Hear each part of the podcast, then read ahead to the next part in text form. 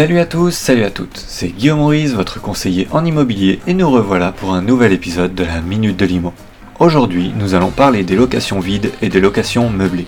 Si vous êtes un propriétaire d'un bien en location, vous vous êtes déjà probablement posé la question quel est le plus profitable pour moi? Eh bien, pour le décider, il va falloir connaître les grandes différences entre les deux. D'une manière générale, la location meublée a un taux de rendement brut plus élevé que la location vide. Cette différence s'explique par la différence de loyer entre ces deux types de location.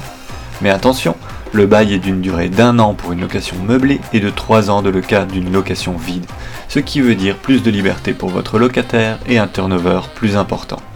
Une vacance plus élevée qui signifiera donc des loyers non perçus et des frais, notamment de remise en état ou des diagnostics à réaliser de manière plus régulière. Le choix devra donc se faire par rapport à la fiscalité qui vous convient le mieux. Revenus fonciers dans le cas d'une location non meublée, bénéfices industriels et commerciaux dans le cas d'une location meublée. Et voilà, vous savez tout. Je vous dis à demain pour un nouvel épisode de la Minute de l'Imo.